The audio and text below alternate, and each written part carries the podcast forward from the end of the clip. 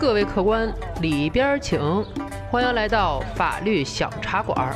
有请中央电视台法律讲堂节目资深主讲人周密律师和您说说身边事儿，解解心中忧。Hello，大家好，我是 Chinese lawyer 周密律师，周老爷。今天我为您拍案开讲。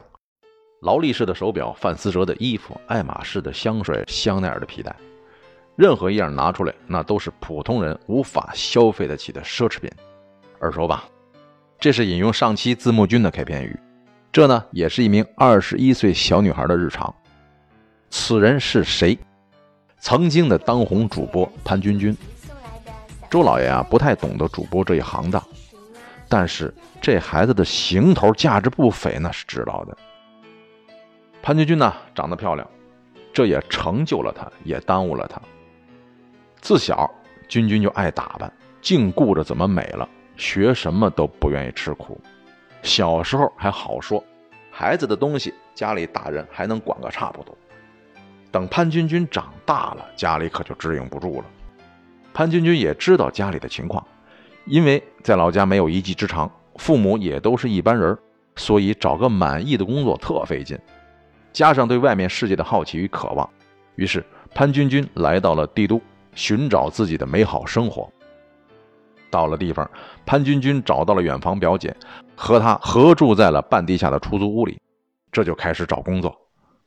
工作机会啊，倒是比老家多。工作呢，换了一个是又一个。潘君君发现这些工作大同小异，唯一相同的就是都不能满足他的消费要求和对帝都的期待。直到一件事儿改变了潘君君的人生轨迹。一天，表姐兴奋地找他：“君君，有人给我介绍个对象，安排在一个豪华大饭店里头，我一人不敢去，你陪我吧。”姐儿俩这就到了酒店，富丽堂皇的大堂。让潘君君震惊了。这是潘君君第一次到这么高档的地方，用他自己的话说，就跟刘姥姥进了大观园似的，晃瞎眼。再看看周围那些穿着打扮时尚靓丽的同龄人，潘君君再看看自己，觉得自惭形秽。又看了看周围橱窗里的商品，妈呀，这是几个零啊！潘君君的自尊心受到了极大的伤害。他扔下张口结舌的表姐。直接甩手跑回家了，就这一趟让潘君君生气了。他发誓一定要过上那些时尚光鲜的同龄人一样的生活，天天出入高档饭店。几经辗转，潘君君呢进入了主播这一行。因为长得漂亮，很快就有人给她花钱打赏了。慢慢的，潘君君也真的过上了她希望的生活。后来，潘君君交了男朋友，这个男朋友对于潘君君非常好。尤其是物质方面的要求，那是有求必应，这让潘君君心满意足，不再专注搞她的主播事业。我听说主播这个行当绝对是青春饭，一个不小心就会被淘汰。潘君君因为和男朋友耽误了工作，不久就被平台的新人替掉了。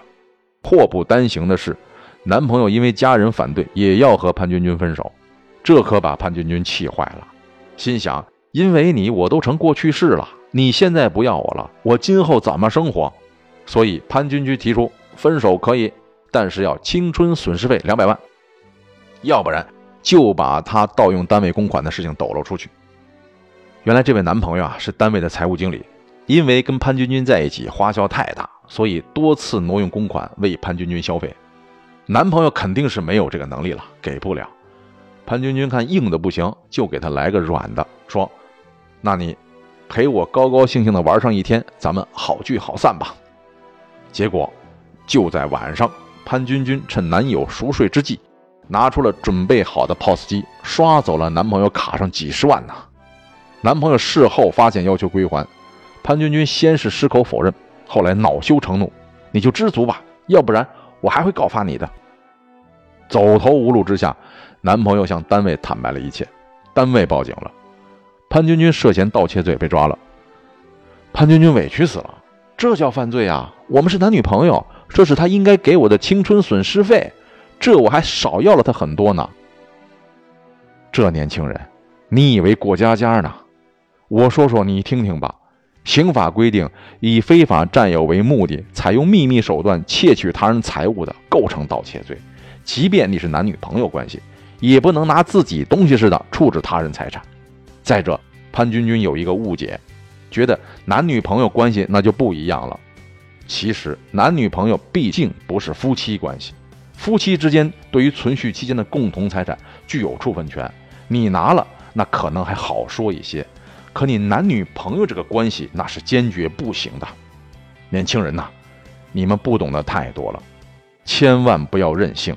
你这个青春损失费可是太昂贵了。这期节目就到这里，下期再见。